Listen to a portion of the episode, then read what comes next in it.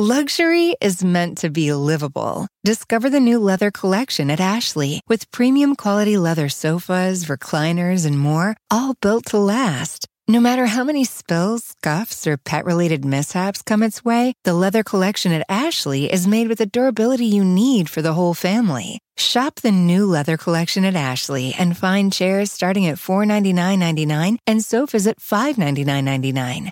Ashley, for the love of home.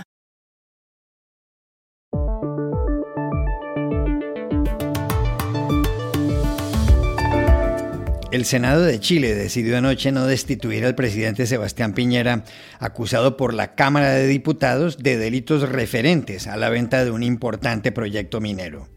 La operación apareció en los papeles de Pandora. Esta es Jimena Rincón, la presidenta del Senado. Queda de esta manera rechazada la acusación constitucional contra el presidente de la República, Sebastián Piñera Echeñique. ¿Qué efectos políticos tiene la decisión del Senado cuando este domingo es la primera vuelta de las elecciones presidenciales en Chile? Hablamos en Santiago con José María del Pino, corresponsal del grupo Clarín.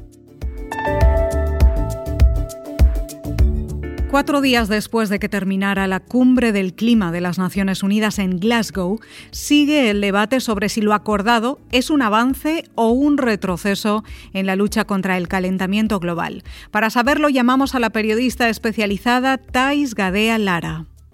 En México crece la violencia en el estado de Quintana Roo, gran centro turístico de ese país. ¿Qué tan grave es el fenómeno? ¿Cómo calificar la reacción del gobierno? Se lo preguntamos a la periodista Ana Paula Ordorica, que ha escrito una columna en Post Opinión. Hola, bienvenidos a El Washington Post. Soy Juan Carlos Iragorri, desde Madrid. Soy Dori Toribio, desde Washington, D.C. Soy Jorge Espinosa, desde Bogotá. Es miércoles 17 de noviembre y esto es todo lo que usted debería saber hoy.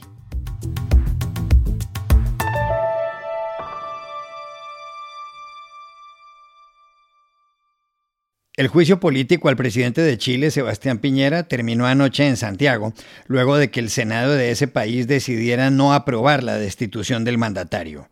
Piñera había sido acusado por la Cámara de Diputados el martes de la semana pasada. Para que Piñera hubiera sido destituido, habrían sido necesarios 29 de los 43 votos posibles. Como la oposición ocupa 24 escaños, requería el respaldo de al menos cinco senadores más. No lo consiguió. Así, Piñera finalizará su periodo en la fecha prevista, el 11 de marzo de 2022. La Cámara de Diputados, en una larguísima sesión, le había dado luz verde a la llamada acusación constitucional contra Piñera por los delitos que pudo haber cometido en la venta del proyecto Minera Dominga, según consta en los papeles de Pandora. La venta se hizo en 2010 en las Islas Vírgenes Británicas, que son un paraíso fiscal. En ese momento, la familia Piñera le vendió por 152 millones de dólares a Carlos Alberto Delano, amigo del presidente, su participación en ese proyecto minero. Una de las condiciones para que Delano hiciera el último pago era que el gobierno de la época no declarara reserva natural la zona de Minera Dominga, como pedían los ambientalistas. El gobierno no lo hizo y estaba presidido entonces por Sebastián Piñera. La decisión anoche del Senado se produce cuando este domingo tiene lugar en Chile la primera vuelta de las elecciones presidenciales. Según las encuestas, a la segunda vuelta pasarán Gabriel Boric, candidato de la izquierda radical, y el ultraderechista José Antonio Cast. ¿Qué efectos políticos tiene la votación en el Senado que no aprobó la destitución de Piñera? Hablamos ayer en Santiago con el corresponsal del grupo Clarín, el periodista chileno José María del Pino. No tuvo en definitiva grandes sorpresas la votación que se desarrolló en el Senado chileno. Es el primer juicio político que un presidente de la República ha tenido en democracia en nuestro país, en la era moderna, digamos, de la democracia y sobre todo post el periodo de la dictadura. Era muy difícil para la oposición conseguir cinco votos del oficialismo que estuvieran dispuestos a votar a favor de la destitución de su propio presidente. Un presidente que si bien está desafectado de su coalición, es decir, los parlamentarios no sienten mayor lealtad a él, sí entienden que desde la perspectiva histórica sigue siendo un gobierno de su signo político y que un término abrupto de este gobierno, una destitución, puede ser algo que le juegue en contra hacia el futuro. En ese sentido, insisto, no hubo grandes sorpresas y a pesar de que hubo una mayoría relativa de senadores que estuvieron por destituir al presidente, no se alcanzó el quórum de dos tercios. En la arena política, a cuatro días de la elección presidencial, los analistas con los que hemos podido hablar dicen que esta acusación constitucional y que finalmente no fuera aprobada no tiene gran impacto en la votación el impacto de la acusación contra el presidente ya está asimilado por los votantes hace un par de semanas, sobre todo cuando se aprobó en la Cámara de Diputados con esa épica de haber dilatado esa sesión hasta que llegara a votar Giorgio Jackson para dar el voto definitivo que permitió hacer, permitió hacer este primer juicio político. Por lo mismo, no debiesen haber cambios en las encuestas. El candidato que lidera por un lado es un opositor a Piñera, el otro candidato que lidera hasta hoy es un outsider a Piñera desde la derecha, por tanto ninguno de los dos se ve afectado por esta imagen, pero incluso para Sebastián Sichel, el candidato de la propia coalición oficialista, también desafectado de Piñera, cualquier impacto que tuviese esta acusación ya lo asumió en el pasado y por tanto no debiese haber mayores novedades.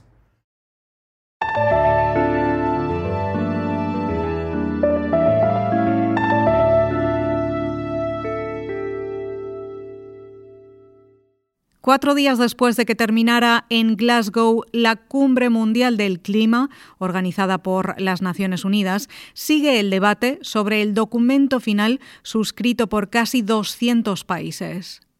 El objetivo, según el texto, sigue siendo impedir que la temperatura de la Tierra supere los 1,5 grados Celsius por encima de los niveles que existían antes de la revolución industrial en el siglo XVIII. El problema es que si esa meta no se logra, habrá más inundaciones, más sequías, más incendios forestales y la vida será más difícil especialmente para quienes viven cerca al ecuador terrestre. Antonio Guterres, el secretario general de las Naciones Unidas, dijo que el documento es un compromiso que refleja distintos intereses y contradicciones, que es un paso importante, pero que no es suficiente. Guterres también dijo que hay que mantener viva la meta de limitar el calentamiento global a 1,5 grados y que es hora de entrar a modo emergencia. The outcome of COP26 is a compromise. It reflects the interests, the contradictions, and the state of political will in the world today. It is an important step, but it's not enough. We must accelerate climate action to keep alive the goal of limiting global temperature rise to 1.5 degrees. It's time to go into emergency mode. ¿Cuáles fueron los principales compromisos adquiridos en Glasgow? Primero, que hay que reducir drásticamente el consumo de carbón, el mayor causante del calentamiento global. El inconveniente es que ni la India ni China, los mayores responsables en esta materia, fijaron de forma precisa la manera y los tiempos de esa reducción. Por otro lado, los países ricos, que son mayores emisores de los gases tóxicos, también se comprometieron a duplicar los fondos para que los países pobres puedan librar la batalla. Hace 10 años, esos mismos países, entre ellos Estados Unidos, dijeron que iban a destinar 100 mil millones de dólares anuales a esta causa. No han cumplido. Tal vez por eso el presidente de la cumbre, Alok Sharma, lloró en su discurso de cierre al decir que los resultados no fueron los esperados, que lo lamenta profundamente, que entiende la decepción y que es vital preservar este paquete de iniciativas. May I just say to all uh, delegates, um, I apologize for the way this process has unfolded, um, and uh, I'm deeply sorry. I also understand the, the deep disappointment. But I think, as you have noted, it's also vital that we um, protect this package.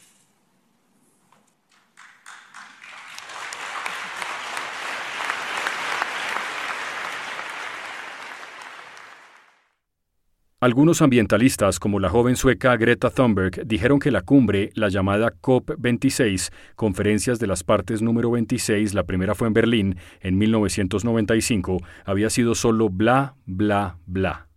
¿Es el documento final suscrito en Glasgow un avance o un retroceso?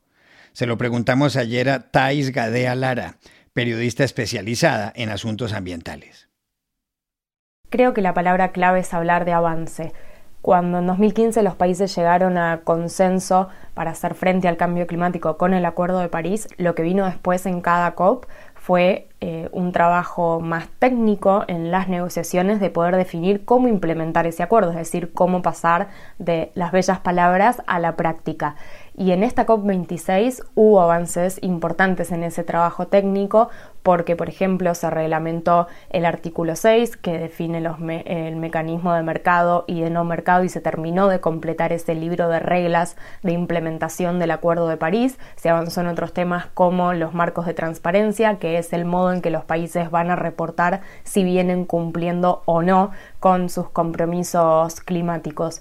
Ahora, lo que sí dejó mucha, mm, mucha ausencia, lo que no tuvo eh, avance fue con lo que más habían llegado a Glasgow los países en desarrollo y los países más vulnerables a los efectos del cambio climático, que es con la necesidad de recibir financiamiento por parte de los países desarrollados para poder implementar sus políticas de reducción de emisiones, pero sobre todo para poder implementar políticas de adaptación a los efectos ya presentes del cambio climático y también políticas frente a lo que son las pérdidas y los daños ocasionados por el cambio climático.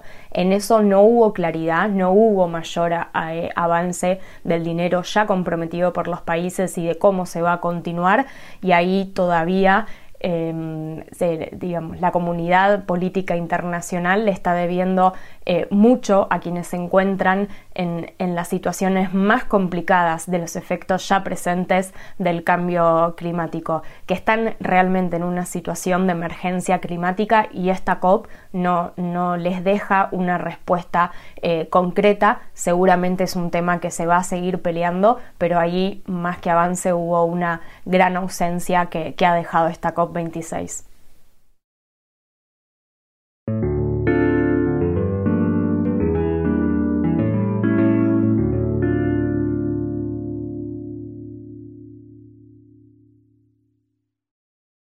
Luxury is meant to be livable. Discover the new leather collection at Ashley with premium quality leather sofas, recliners, and more, all built to last. No matter how many spills, scuffs, or pet related mishaps come its way, the leather collection at Ashley is made with the durability you need for the whole family. Shop the new leather collection at Ashley and find chairs starting at $499.99 and sofas at $599.99.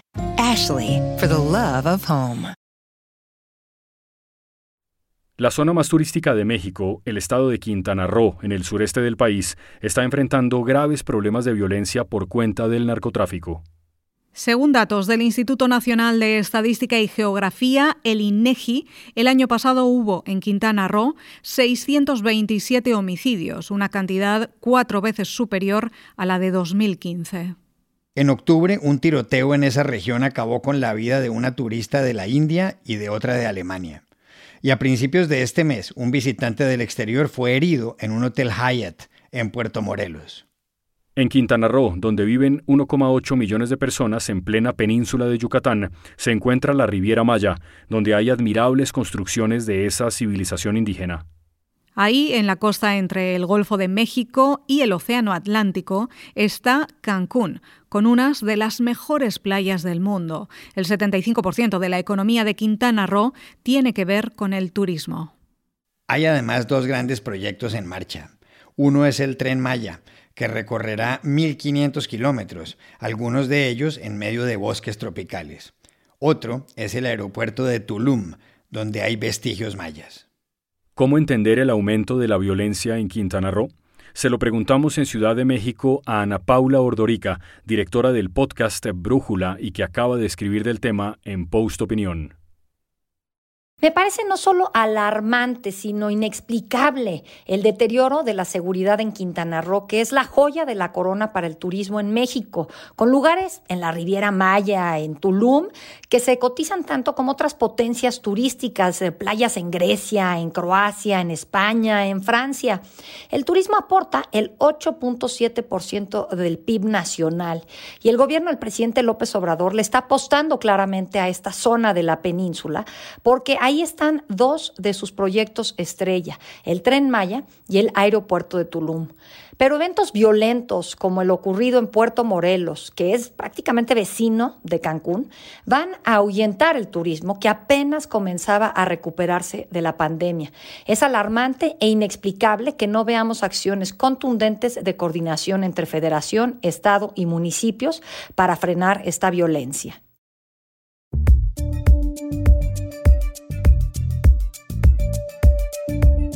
Y estas son otras cosas que usted también debería saber hoy. El presidente de Estados Unidos, Joe Biden, prohibió a partir de ayer la entrada al país del presidente de Nicaragua, Daniel Ortega, su esposa y vicepresidenta Rosario Murillo y todo el equipo de gobierno. Los acusa de atentar contra las instituciones democráticas, violar los derechos humanos y cometer actos de represión. Por otro lado, el Congreso de Nicaragua le pidió el martes a Ortega que se retire de la Organización de Estados Americanos, la OEA, que declaró ilegítimos los comicios presidenciales del 7 de noviembre. Portugal acaba de aprobar una ley que prohíbe a los jefes comunicarse con sus empleados fuera del horario de trabajo. La legislación, presentada por el gobernante Partido Socialista, pretende que el país sea un lugar más atractivo para los nómadas digitales. Los padres y cuidadores de niños de hasta 8 años podrán trabajar remotamente sin necesidad de pedir permiso del empleador y siempre que las funciones sean compatibles con el trabajo a distancia. Otros como Francia, Bélgica, España y Argentina han aprobado leyes semejantes. En el Reino Unido, dos de cada tres personas están yendo regularmente a trabajar en zapatillas o zapatos de tenis. Lo acaba de concluir un estudio de la firma Shoeaholics, según la cual el ciudadano promedio tiene en su closet varios pares de tenis cuyo valor total es de unos 620 dólares. Personajes internacionales como la vicepresidenta de Estados Unidos, Kamala Harris, suelen usar este calzado, cuya utilización se ha incrementado en todas partes tras la pandemia del coronavirus. Y aquí termina el episodio de hoy de El Washington Post, El Guapo. En la producción estuvo John F. Burnett. Por favor, cuídense mucho. Y pueden suscribirse a nuestro podcast en nuestro sitio web, elwashingtonpost.com, seguirnos en nuestra cuenta de Twitter, arroba y también nos encontrarán en Facebook, buscando el Post Podcast. Chao, hasta la próxima.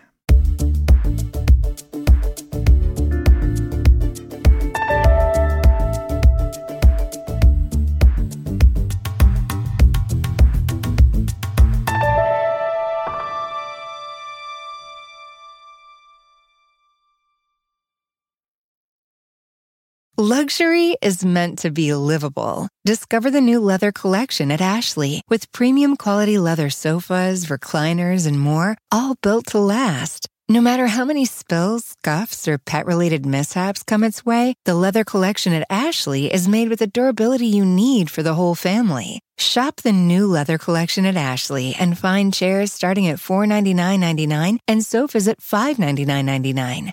Ashley, for the love of home.